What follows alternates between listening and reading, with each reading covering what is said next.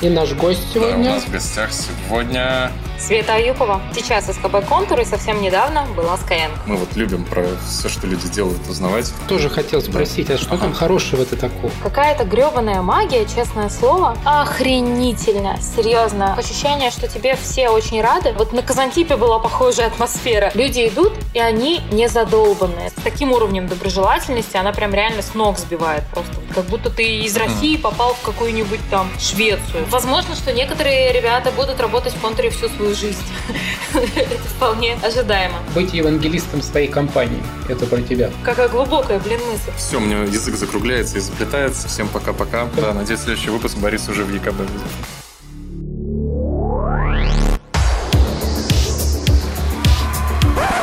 Ничего такого.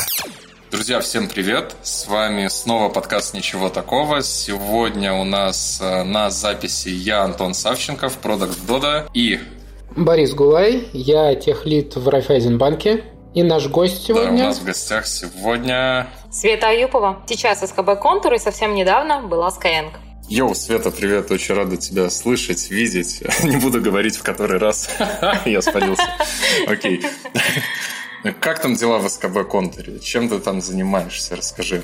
Мы вот любим про все, что люди делают, узнавать. Слушай, это какая-то гребаная магия, честное слово. У меня есть э, друг, и я ему как-то несколько месяцев назад написала, когда я еще не была в СКБ Контур, что было бы классно найти такое место, где можно было что-то делать руками, проверять гипотезы, быть близко к рынку, придумывать новые направления, бизнесы, придумывать новые бизнес-модели, приносить пользу и при этом иметь какое-то влияние на стратегию компании, определять направление, но при этом, чтобы компания была большая. И я совсем об этом забыла, совершенно об этом забыла. Проходит несколько месяцев, и вот буквально пару пару-тройку дней назад я абсолютно случайно наткнулась на этот кусок переписки. В общем, вот это все я нашла в контуре. Я, по сути, занимаюсь тем, что я нахожу и проверяю новые бизнесы, новые бизнес-модели для контура. Угу. Ну, контур уже большой, ему там сколько он? И старенький такой. Больше 30, да? Больше 10 точно.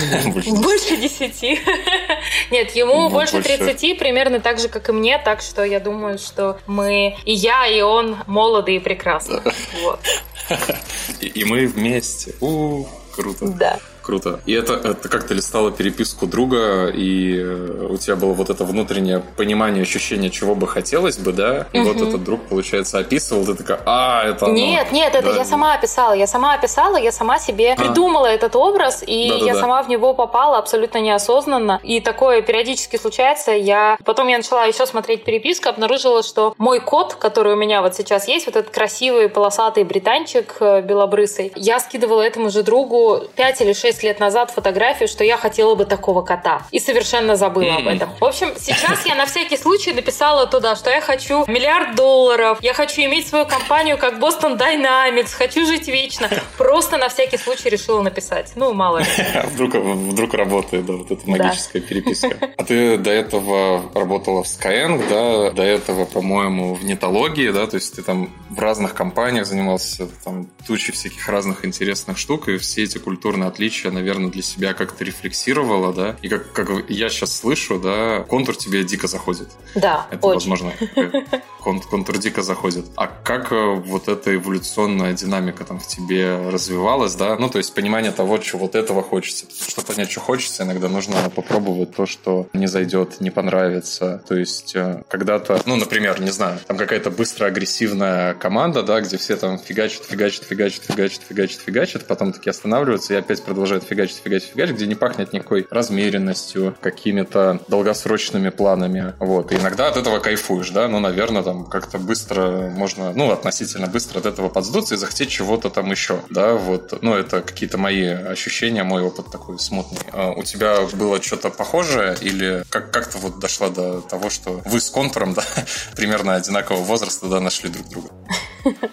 Слушай, но то, что ты говоришь, Это, наверное, одна сторона истины. Есть еще вторая сторона. Разница, дихотомия ведь не такая, что какая-то компания быстрая, какая-то медленная. Ценности, они где-то глубже заложены. И ценности в компаниях mm-hmm. тоже меняются. Тот, допустим, Skyeng, в который я приходила в самом начале, он очень сильно отличается от того Skyeng, из которого я уходила. Хотя прошло всего два года, потому что компания сама по себе динамичная, она быстро меняется. И поэтому, mm-hmm. мне кажется, разумно говорить а, не столько о смене ценностей в разных компаниях, сколько о моем внутреннем росте и о смене моих ценностей. Mm-hmm. То есть когда-то, когда я только пришла в айтишечку, я попала в акселератор ФРИИ, там Илья Красинский, Алишер Хасанов, господи, господи, с ума сойти, а что они делают, сумасшедшие вещи, там делают конверсии, делают продукты. Классно, классно, я тоже так хочу уметь. И тогда мне было, у меня не было ценности, come on. Мне просто было интересно заниматься именно этим, а не маркетингом. Прошло пару лет, я уже продукт менеджер и я понимаю, что мне не хватает масштаба. Я работаю в компании Naumen в Екатеринбурге же, кстати, я тогда работала. Мне не хватает масштаба, мне некуда расти, и мне нужно что-то большое, стратегическое, где я могу там хотя бы на уровне России на что-то влиять. Это была моя ценность на тот момент. Я перешла в нетологию. Через какое-то время я понимаю, что моя одна из ключевых ценностей — это скорость. Я хочу что-то делать быстро. Я хочу не просто на что-то влиять, а влиять, блин, очень-очень-очень быстро. И это было моей парадигмой долгое время. Потом эта парадигма немножко изменилась. Э, сейчас я хочу... Мне не интересно просто влиять, мне не интересно делать просто какие-то цифры. Мне интересно, во-первых, строить классную команду. Мне интересно подходить, ну, знаешь, как бы это сформулировать? Прокачать стратегическую мышцу, научиться видеть долгосрочный план развития, очень долгосрочный. Не так, как планируют стартапы там на 3, максимум 5 лет, а прям совсем долгосрочно учиться видеть будущее и делать те продукты, которые в этом будущем понадобятся. Мне это кажется сейчас максимально интересным. И кажется, что это те компании, в которых я работаю, это просто отражение того, какие у меня ценности mm. в тот или иной момент.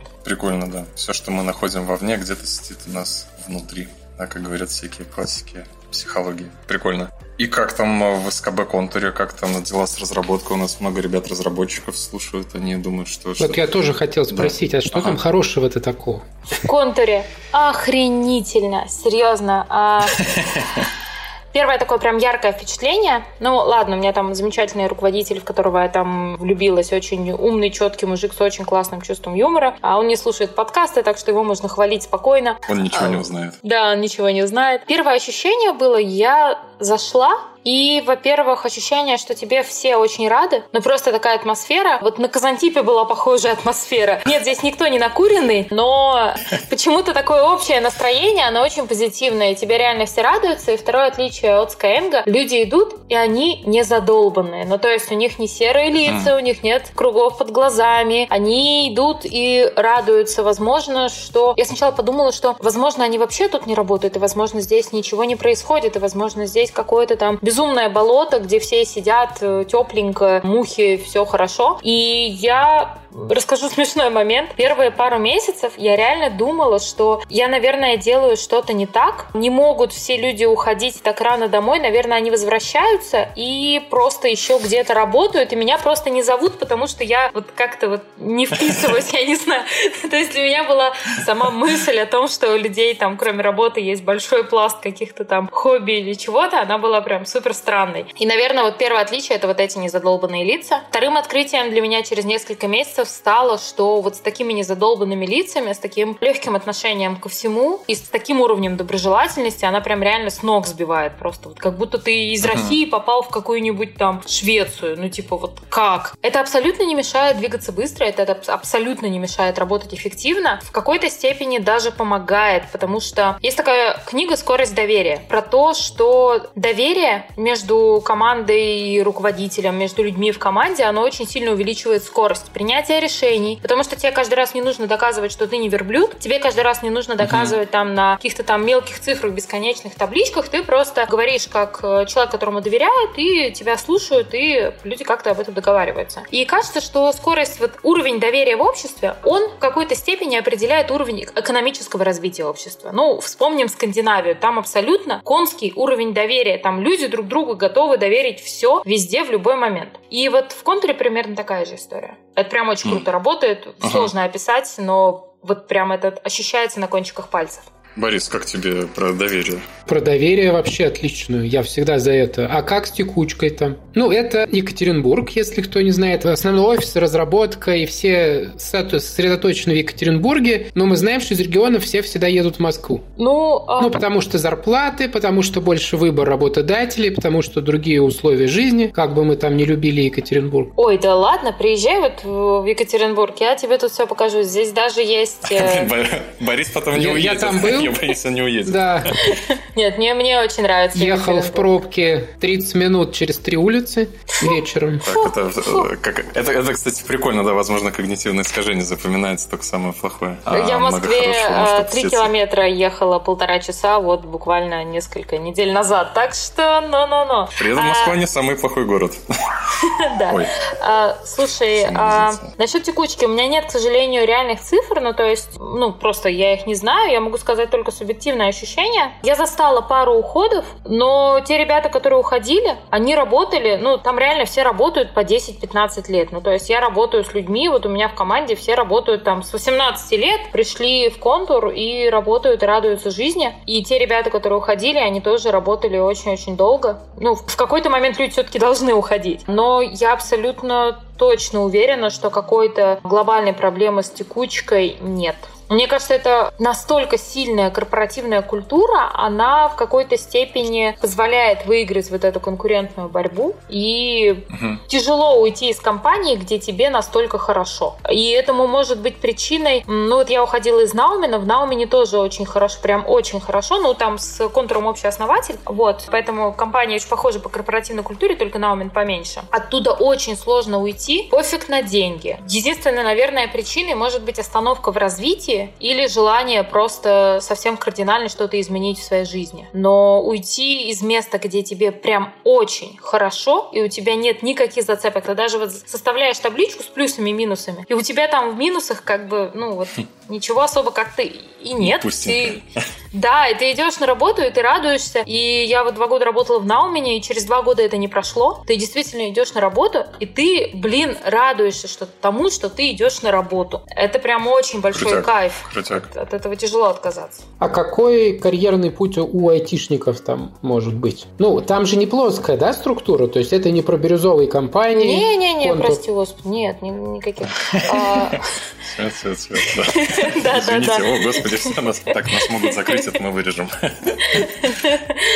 Слушай, ну контур именно тема славится, что берут ребят из РФУ, берут ребят там, которые окончили. Вот есть прям такой стандартный путь, если спросить у ребят топовых в контуре, в Наумине, в любых там айтишных компаниях Екатеринбурга, что это путь обычно СУНС, УРФУ, Матмех, и, соответственно, сразу после университета это либо контур, ну, в основном контур, конечно, там иногда еще Наумин, но в целом в основном контур. И компании вообще, в принципе, очень редко нанимают, практически никогда не нанимают людей там высокой квалификации где-то наверху, потому что все руководители, все топы, которые есть, они пришли откуда-то снизу. Вот у меня, например, руководители, куча ребят, с которыми я работаю, это выходцы из техподдержки. Ого. Вот. Да, из колл-центра. Вот это... То есть они 12-15 лет назад работали в колл-центре, и вот они постепенно-постепенно угу. доросли до позиции руководителя огромного департамента в контуре. Это мощный пример. Мощный пример, но это один, знаешь, один, нас... одна из слабостей, мне кажется. Ну, и сила, и слабость О. в этом есть. И свои плюсы, и свои угу. минусы, конечно. Ты знаешь, я вот что хотел сказать. Тяжелее всего, как правило, удерживать начинающих специалистов, потому что они вышли на рынок, рынок не знают, устроились, поработали полгода, тут же получили офер там на плюс 10%, потом еще еще. Ну, по мере вот карьерного роста разница уже становится в процентах от зарплаты меньше, и ты начинаешь смотреть на другие вещи. А в начале вот этот быстрый рост зарплаты, он больше всего и драйвит ставит. Поэтому тяжелее всего удерживать выпускников. А ты говоришь, что контур целенаправленно нанимает как раз молодых специалистов прямо из вуза. Слушай, ну ты все сводишь к очень простому уравнению, где есть э, деньги и есть э, покупатель. Ну то есть э, ты все сводишь вот к этой кривой там цены спроса, которая так стандартная в экономической теории, но при этом уже, в принципе, доказано, что люди, у людей так мозг не работает. А люди... Слушай, ну от меня еще на меньшую зарплату никто не уходил. Я таких кейсов не знаю. А я уходила в своей жизни как бы такое, такое бывало. Смотри, ну тут просто немножко другой. Давайте я расскажу историю. Это очень сложно объяснить вот так вот какую-то дать конкретную одну причину, но давай представим. У тебя много друзей работают в контуре. Ты их знаешь, это старшекурсники, это преподаватели, это твои знакомые. В городе вообще там, ну, все айтишники так или иначе работали в контуре. И ты с ними разговариваешь. И я даже, когда еще не работала в контуре, в НАУ, меня тоже там разговаривала с ребятами. И люди, которые работают по 7 лет в контуре, они являются фанатами контура. И они могут говорить про него бесконечно, и они тебе вот этот образ рисуют в твоей голове. Потом ты идешь учиться в ВУЗ, где тебе преподают очень классные, увлекательные вещи, и к тебе относятся, вот это вот очень важно, к тебе относятся не как к джуниору, к тебе относятся не как к паршивому студентику, на тебя не смотрят сверху вниз. С тобой говорят как на равном, ну, как с равным, с, э, тебе дают информацию не упрощенную, там, не знаю, не, не искаженную. С тобой говорят честно, на равных, открыто, и это очень льстит. Дальше ты получаешь э, возможность стажироваться в этой компании, и ты в нее влюбляешься, ты влюбляешься в какие-то детали заботы о тебе, ты влюбляешься в то, как люди работают в коллективе. И ты при этом, ты видишь и другие компании, и ты в них не видишь, ты не чувствуешь вот ощущение, как будто тебя укрыли пледиком в других компаниях. Хорошо, это работает не на всех. Абсолютно точно есть куча ребят, которые считают там конкретно, сколько тот или иной офер приносит. Такие ребята тоже есть. И, в принципе, понятно, что с развитием удаленки конкуренция за людей, она растет, и контуру придется тоже соответствовать э, этой конкуренции, тоже там работать и с офферами, и ставками, это понятно. Но при прочих равных человек зачастую выберет контур, благодаря вот этой вот э, очень развитой, целостной корпоративной культуре.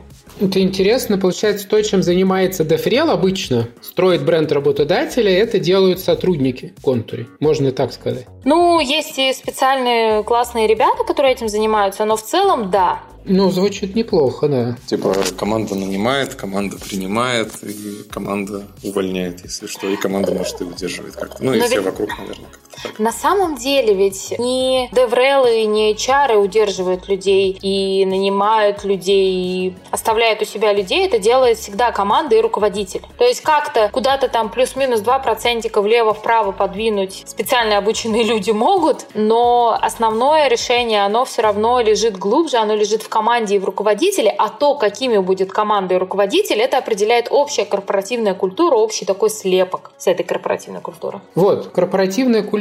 А что бы ты назвала элементами корпоративной культуры контура, тезисно? Ну, обычно это тезисно. Мне кажется, очень сильно... Есть в контуре какая-нибудь не знаю, Библия корпоративной культуры? Наверняка есть, разумеется, я не знаю эту Библию, разумеется, я не знаю наизусть, да и не наизусть тоже не знаю. Я могу сказать свои ощущения. Первая история — это равенство сотрудников. Ну, то есть ты себя... Вот есть разница между тем, как ты себя ощущаешь в Москве и в Берлине. В Берлине все, кто вокруг тебя, они примерно равны тебе по зарплате, по доходам, по иерархии. Вы примерно одинаковые. В Москве есть люди, которые зарабатывают там в сто раз меньше тебя, есть люди, которые зарабатывают в миллион раз больше. Это влияет на очень-очень много аспектов твоей жизни. И вот контур — это как раз очень вот это вот европейское равенство, когда а, тестировщик может подойти к генеральному директору. Вот генеральный директор приходил на страт-сессию моей команды недавно, и все общение на «ты», и все общение, оно не формально равное, а оно по сущности очень равное. И это прикольно. Это первая, наверное, важная штука. Вторая важная штука — это соблюдение work-life баланса. И да, у многих ребят очень значительная часть вот этой части life, она проходит в экстерне, потому что там жена в экстерне, дети в экстерне, родители в экстерне. Э, ну, контр-экстерн — это одно из подразделений контура, просто чтобы понимали. Я иногда говорю контур, иногда экстерн, потому что я работаю в контрэкстерне. Хобби, друзья, тусовки, спортивные какие-то истории. Ну, в общем, свободное время многие проводят в контуре, но при этом это все-таки не работа.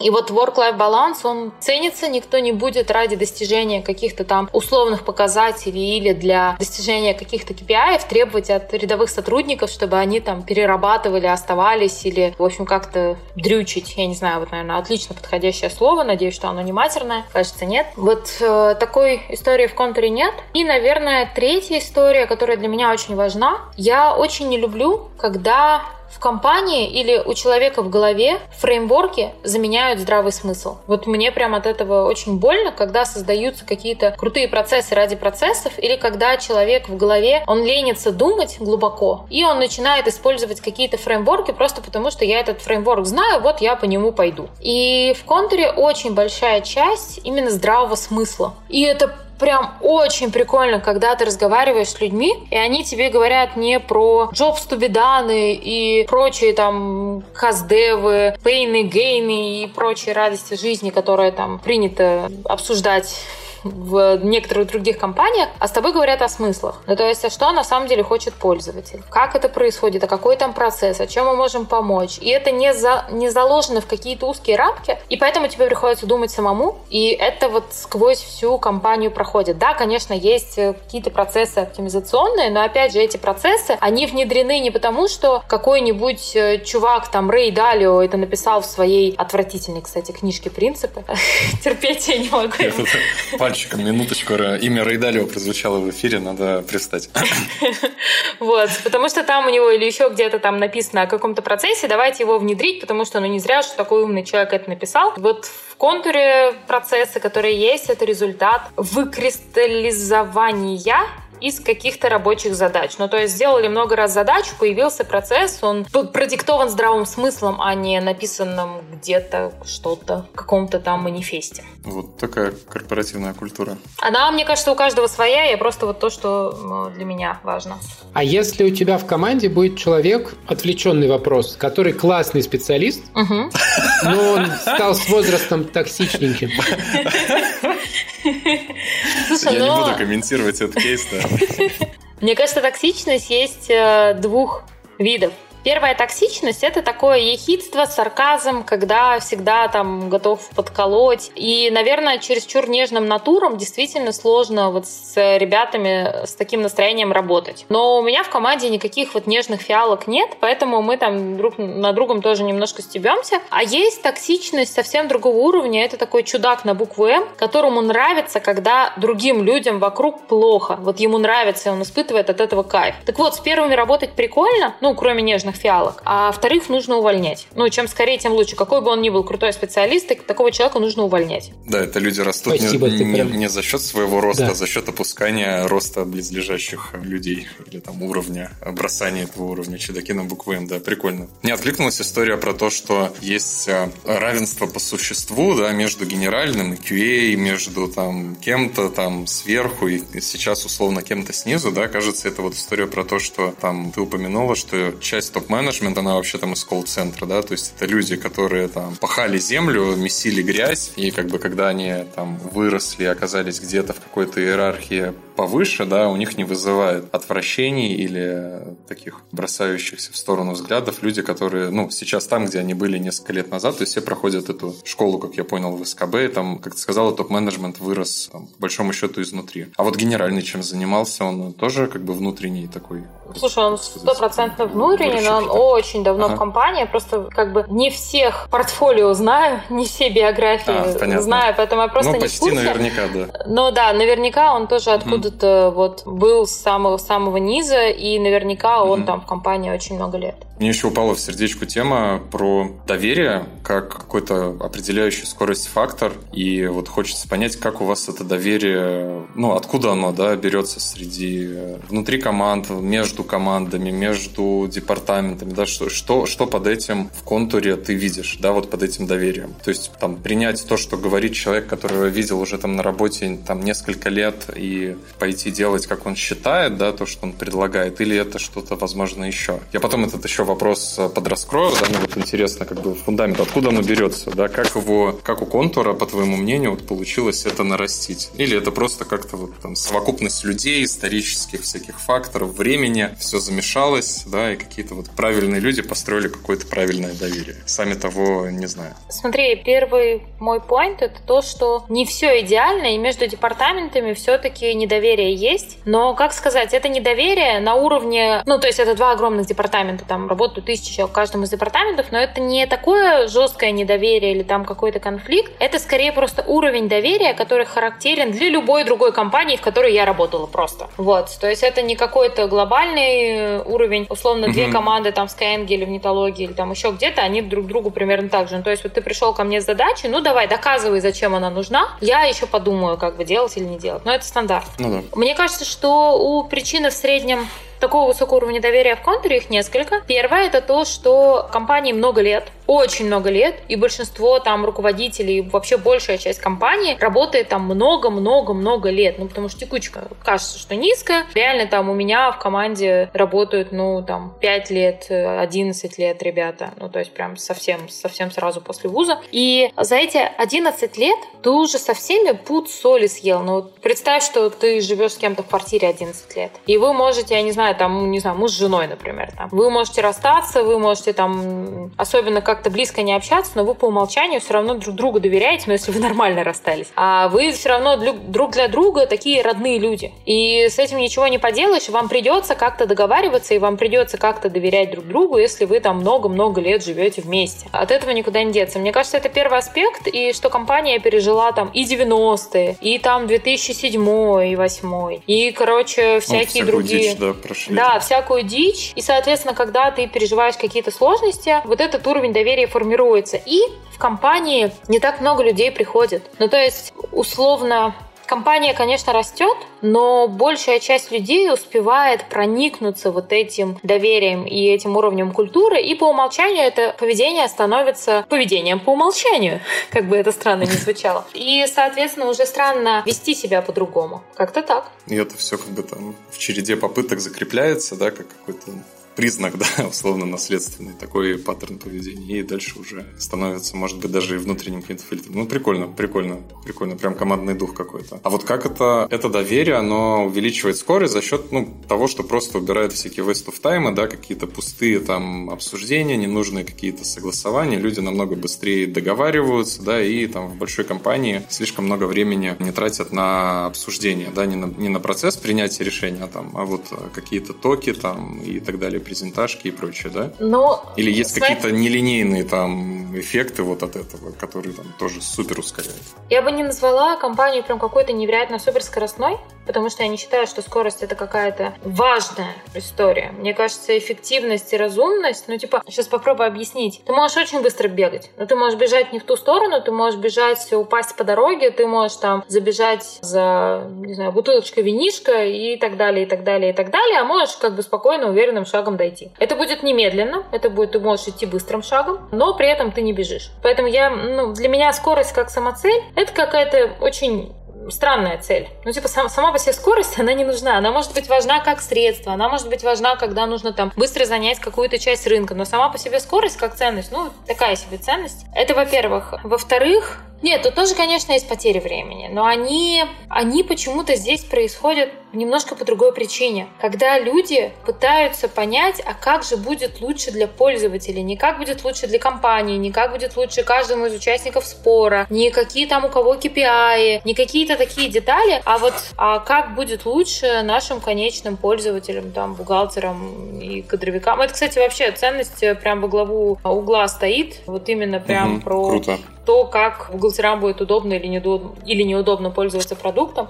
Это прям действительно очень важно всем. Это первый вопрос, который все зададут. Это, кстати, вот еще одно интересное различие. То есть, условно, есть, э, сейчас не буду называть компании конкретные, есть компании, в которых первым вопросом будет, а что об этом подумают инвесторы? Ну, я сейчас говорю не только про компании, в которых я работала, а вообще. Есть компании, в которых, а что мне за это будет? Как это с моими KPI? Есть компании, в которых, а сколько это денег принесет компании? Это уже, ну, лучше, чем про KPI. Есть компании, в которых первый вопрос, что об этом подумает Иван Васильевич, ну, какой-то там директор или там еще кто-то. Есть компании, в которых, а что об этом подумают пользователи, как будет удобно пользователям с этим работать. И вот контур — это последняя компания. Первый вопрос будет не деньги. Это и минус, и плюс. Ну, то есть мне это невероятно непривычно. И тут есть свои минусы, но, ну, безусловно, эмоционально это, конечно, прям гораздо прикольнее работать за чьи-то светящиеся глаза, чем за циферкой у кого-то там на счету, честно говоря.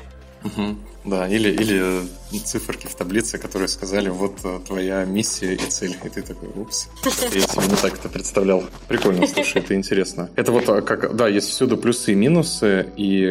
А вот какие есть, какие ты видишь, ну, типа плюсы и минусы, мне кажется, поверхностно очевидны в том, что в контуре люди очень долго и, ну, как я понял, достаточно продуктивно и эффективно работают, да, ну, там еще с правильным майндсетом, думая там про пользователей и так далее. Понятно, плюсы типа очевидны, там человек набирает экспертизу, да, там несколько лет, да, какую-то глубокую, которую так просто там, возможно, на рынке и не, не приобретешь. Причем адаптированную компанию, он знает, как какие-то изменения быстрее, возможно, проводить, еще что-то делать. Вот минусы тоже, вот для меня боязнь такая минуса, это, возможно, какое-то замедление в развитии сотрудника, да, то есть люди работают 12 лет, вот честно, ну, я нигде не работал, даже, даже 10 лет постоянно. Наверное, только в школе учился, 10 лет это задолбало. Вот, и как-то вот, что мотивирует, да, людей дальше как-то не закостенеть, вот у меня такой это мой, наверное, страх, да, и мне кажется, поверхностный такой достаточно минус долгожителя, да, что рано или поздно ты так немного черствеешь, там привыкаешь, тебя уже все знают. Вот, как, как у тебя с этим? Как у вас в команде? Вот ты говоришь, что у тебя там есть ребята по 5, по 10 лет, по 11, такие долгожители.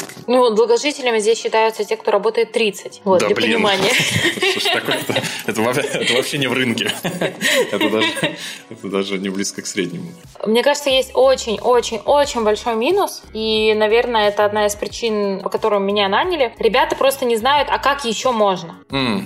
Ну, типа, настолько находится вне внешнего какого-то контекста, настолько контур там большой, и он живет в своем мире, и он достаточно эффективен, и там очень рентабелен, и все у него хорошо, и жизнь прекрасна, удивительно, что люди просто вообще не понимают, как бывает. Ну, естественно, ходят по конференциям, учатся, но на практике не знают, а как это, потому что те люди, ну, из других компаний приходит немного людей, особенно там на топовые позиции. Ну, просто потому что контур особо и не нанимает такую, скажем так, экспертизу. И прикольно, когда рассказывают рассказываешь, приносишь там какие-то процессы, и они для людей, ну, скажем так, являются, ну, не то чтобы откровением, но чем-то очевидно новым. Прошу прощения, меня немножко отвлекает мой кот. И, наверное, ну, есть минус, конечно, для ребят, которые работают в контуре прям совсем-совсем долго, потому что я не очень понимаю, как уходить. Ну, то есть ты проработал в одной компании 20 лет, я реально не очень понимаю, а как, типа, вот, а, а, а что вот я приду, я же вообще не понимаю, как этот рынок работает и что в нем вообще происходит. И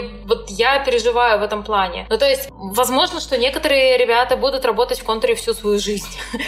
Это вполне ожидаемо. И, мне кажется, минус в том, что, наверное, часть ребят они немножко закостенели, они боятся перемен, они боятся новых подходов. И такое я вижу, и такое встречается, но при этом там, там не очень большой барьер. Ну, то есть ребят можно переубедить, можно там где-то немножко продавить. Школа, как уметь продавить людей, э, у меня хорошая, поэтому с этим у меня проблем не возникает. Да, но это да. Извини, перебью. Э, Света будет выступать на Product Sense, который вот совсем скоро-скоро будет, и там в адженде выступления или в тизере, да, написано «Я умею пробивать стены и вас тоже научу». Поэтому Света не шутит по поводу «умею немного там это продавить». Да, это, это может даже, если стену пробить, тоже Света тоже умеет. Да, может быть. Можно а, я Поэтому, тему? конечно, есть э, довольно много минусов в этом. Что сильнее, минусы или плюсы? Да черт его знает. Пока мне кажется, что, наверное, плюсы, потому что у ребят реально, вот с кем я работала, там какая-то очень глубокая техническая экспертиза. И мне это кажется прям важно. Но есть и вот такие моменты, не то чтобы неприятия нового, а просто чуть-чуть настороженного такого типа, ой, ну давайте попробуем, ну, ну давайте, вот, как-то. Ну так. вот так вот, да, так немного, немного да, отстраняясь. Чуть-чуть подозрительно. Чуть-чуть. Да. Слушай, у меня в свете того, что люди так долго работают, вопрос, а как организован процесс роста в контуре? Есть какой-то ассессмент, если человек хочет, ну, меня интересует в первую очередь в IT, хочет там стать синьором из медла, Слушай, ну, во-первых, я тебе, наверное, не смогу очень подробно ответить на этот вопрос. Я знаю, что есть какие-то пересмотры, где есть э, там очень крутая, очень крутая матрица компетенций технических, которые, по которой там все оцениваются, но я детально не очень знаю, как это происходит потому что сейчас у меня нет э, подчинения разработчиков, и я в это особо не вникала. Есть там каждые полгода какие-то большие встречи, а, на которых дают обратную связь. Ну, короче, мне кажется, что это какое-то ревью, какой-то стандартный процесс. Я примерно такой проходила там в Наумене, что есть э, грейды, что есть наставники, институт наставничества, он очень такой популярный, скажем так, в компании. Многие хотят быть наставниками, это прям почетно, кайфово и прикольно. Поэтому я не знаю, как ответить на твой вопрос. Рост, очевидно, есть. Насколько он супер быстрый или насколько он супер успешный, черт его знает. Угу. А это не порождает какие-то конфликты внутри? Ну, ты меня не оценил. Ну, это сложный элемент взаимоотношений, поэтому я спрашиваю. Как вот сохранить хорошие отношения, если один человек, по сути, принимает решение относительно там зарплаты и судьбы другого? Мне кажется, абсолютно так же, как во всей остальной жизни. Смотри, я точно не знаю, я не смогу тебе ответить на этот вопрос прям конкретно детально. Мордобития я не видела, честное слово. Или там, что кто-то друг с другом после пересмотра там начинает здороваться сквозь зубы. Такого я, честно говоря, не... Возможно, это где-то есть, но я не видела. У меня нет какого-то готового ответа, потому что, мне кажется, в любом случае, где бы ты ни работал, решения о тебе принимают другие люди, и ты с ними разговариваешь, ну, у тебя есть руководитель, и ты с ним тоже разговариваешь, и он решает, будет ли или нет у тебя какие-то там плюшки, и он дает на тебя обратную связь. И даже если эта обратная связь не очень хорошая, ну, ты же, если ты адекватный, ты на него не обижаешься. Или обижаешься, но потом проживаешь это внутри, прорабатываешь и работаешь дальше. Мне кажется, это так взрослые люди делают. А у вас какая-то обратная связь встроена в процессы? Может быть, там в подписи есть обязательно, или раз в полгода должен дать обратную связь на там, там... или можно запросить раз Нет, там есть оценка 360, я в ней особо не участвовала пока, но это стандартная процедура, когда всем там, кто с тобой активно работает, ну вот я давала на коллег эту оценку, эту обратную связь, и там по определенным критериям там ты описываешь, что вот относительно этого чувак вот такой-то, такой-то, он там молодец или не очень молодец, молодец, тут мог быть лучше. Это все описывается, но, честно говоря, я не думаю, что это как-то очень сильно влияет на рабочий процесс. Угу. Ну да, возможно. А не знаешь, он сам это инициирует или это обязательная процедура? Вот смотри, я сейчас боюсь наврать, но, насколько я понимаю, это какая-то унифицированная процедура, которая там идет по компании или по отделам. Ну, то есть оно идет сверху, но ты можешь отказаться от участия в этом, не оценивать никого и там себя, что ну, в общем, как-то с этим можно, мне кажется, прожить. Потому что у меня уже было там несколько месяцев в компании. Ко мне пришло, пришел опрос, не хочешь ли ты поучаствовать. Я сказала, ну, не очень. И все. Кажется, у нас понеслась рубрика с Ханти Борисом. Теперь Борис сам такой узнает интересные для себя моменты. Главное решение уже принял, там сейчас по мелочи прощупаю. Но, в принципе, если уже блокеров не будет, то я вылетаю. Не, ну да, надо приезжать, я так понимаю, потому что Света сейчас в Екатеринбурге, она переехала. Ну, для, да, в принципе, не обязательно. Че уж, что уж там. Какой тяжелый вздох. Размышления, надеюсь. Борис такой, блин. Ну, конечно, да, раз так. Да, то, походу, я буду и удаленке радоваться. Да, ну вот сейчас вот на то, что там мы с ребятами напроверяли, на то, что мы напридумывали, приходит менеджером один очень-очень-очень классный чувак из Иркутска. Вот. И он продолжит работать из Иркутска. Да. Все. Ну, в целом, да. Ты знаешь, вот пандемия изменила подход. Те компании, кто не нанимал удаленщиков, потому что вот тезис о том, что все должны встречаться, это какая-то творческая среда, мы должны чаще общаться. В общем, на самом деле, до пандемии таких идей была куча. Угу. Да что, говорит, даже в скрайме написано, что должна быть коллоцированная команда, вот это вот информационное пространство общее. Сейчас все такие, о, ну это же можно и онлайн делать. Вот, кстати, с этой точки зрения у вас какие-то изменения произошли? Может, контур начал активнее набирать удаленщиков? Ну, начал, конечно. То есть э, практически все процессы перешли в онлайн. Часто я работаю из дома. Зависит от настроения. Дома, вот, к сожалению, нет спортзала, и дома не кормят, поэтому в офис ездить нравится. А, я думаю, что многие мотивируются именно этой частью. Но вообще в офисе весело. Можно там поржать с ребятами. Все-таки звонки чуть более формальны для меня. Но удаленно работает действительно очень большая часть компании. Нанимают активно удаленно, но мне кажется, как и в любой другой IT-компании, это стало стандартом, это стало чем-то привычным. Короче, скрам ты не выдержал. Все, не, не по скраму. Да. Это как мы про здравый смысл и фреймворки. По скраму надо всем стать. Стендап идет. Да. Да, то так и здесь. Какие еще интересные штуки, я такой общий вопрос, происходят для тебя в контуре?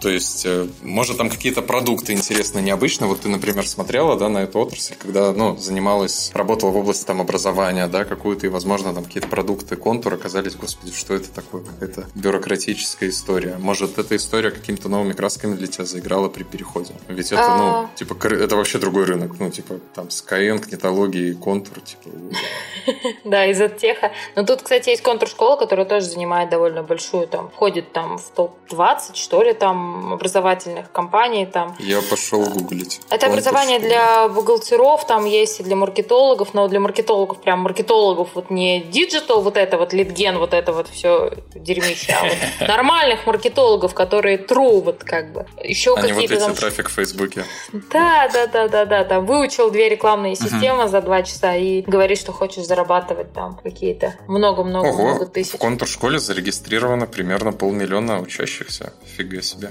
А бухгалтеров, в принципе, очень много. Ну, то есть, так, так что, э, ну, но я не работаю в контур-школе, я с ребятами созваниваюсь, делюсь экспертизой, но активно с ними не участвую в их жизни. Слушай, мне очень понравилось э, интервью одной прекрасной девушки на канале «Русский норм». Я не помню, как ее зовут, у меня отвратительная память на имена. И это, кстати, меня очень... Одна из вещей, за которые мне бесконечно стыдно в контуре, потому что меня знают все, я не помню никого. Это прям боль. И ты так а, просто улыбаешься, да, мило? да, да, да, да, да. Привет, обнимашки. И не помню, как тебя зовут. Давайте я А. быстрее обниму, чтобы не называть себя по имени. Пока Прижму. Все верно, именно так и происходит. А, в общем, интервью с ней, и это операционный директор, если не ошибаюсь, виза в Северной Америке. Это русская девушка, А, абсолютно потрясающая, и кажется, что у нее там несколько факторов успеха. Понятно, что она безумно талантливая, безумно умная, безумно целеустремленная, но мне показалось, посмотрев я все это интервью, я пришла к выводу, что есть два очень важных фактора. Первый фактор это то, что у нее есть муж, который взял на себя заботу о семье, и это исключительная история для России, ну то есть прям совсем исключительная. Второй важный фактор это то, что она всегда любит то, что она делает. Не делает то, что любит, а она начинает делать и в это влюбляется. И мне кажется, вот этот навык очень важным. Это увидеть полезное, увидеть важное в том, что ты делаешь, Мгм. не влюбляться в какой-то там супер красивый образ. Ну, мне, конечно, очень нравится то, что делают ребята из Boston Dynamics. Безусловно, это прям космос, и я сумасшедший фанат. Но при этом я абсолютно точно люблю то, что я делаю. И в этом плане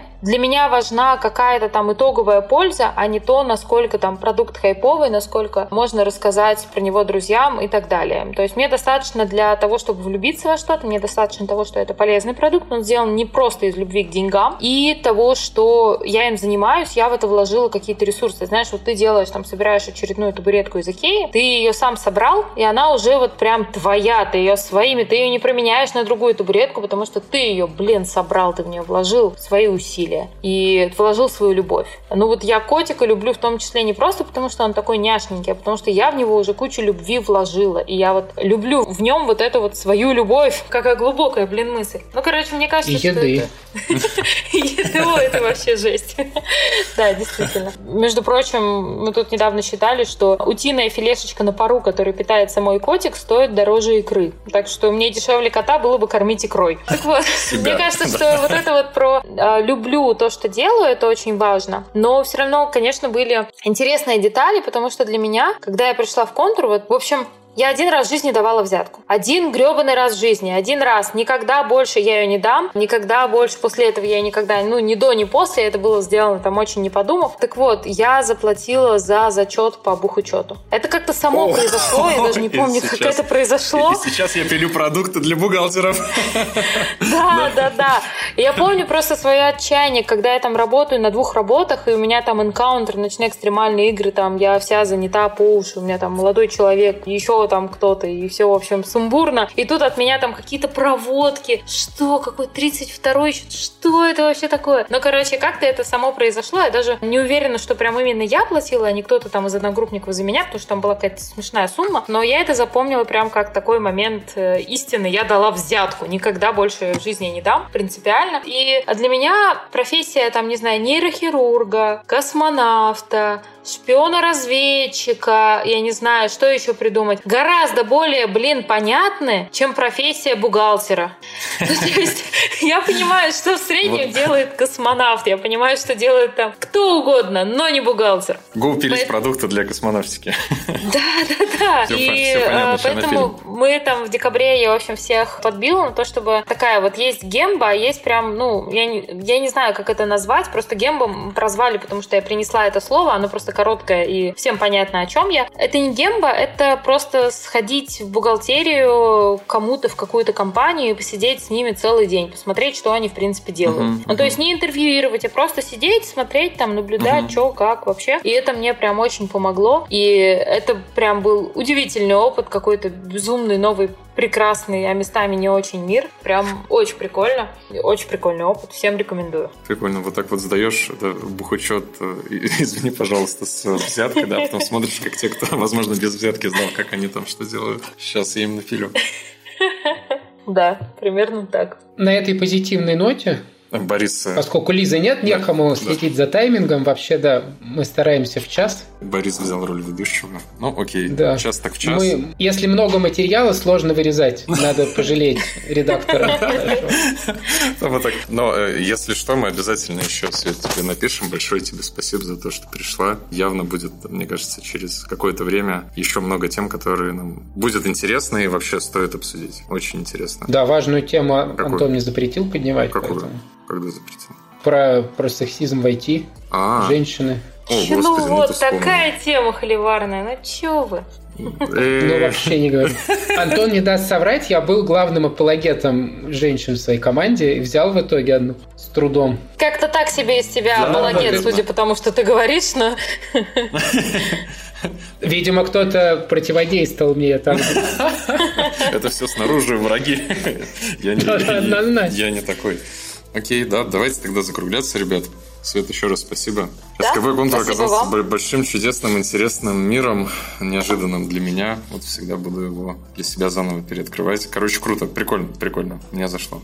Все, друзья, да, будем, спасибо. да. Ты прям такой евангелист. Вот есть такое слово, его Microsoft любит, они у нас угу. тоже были на подкасте в том, в том сезоне. Вот это прям быть евангелистом своей компании. Это про тебя. Мне кажется, что у меня, во-первых, э, еще такая стадия медового месяца. Ну, то есть э, я влюблена в компанию, это прям очень кайфово. Наверняка там через какое-то время я увижу сильно много минусов. Но хотя я в компании уже довольно долго, там, с э, сентября. Я наверняка увижу там кучу минусов, и у меня будет период принятия, отрицания и так далее. А потом я наверняка влюблюсь снова в эту компанию уже надолго. Вот, предсказываю, вангую. Крутая кривая развитие отношений.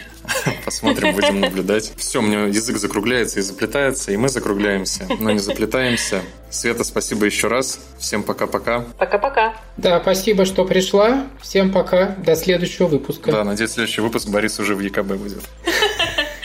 Вместе со Светой проведем. Но это будет другой подкаст.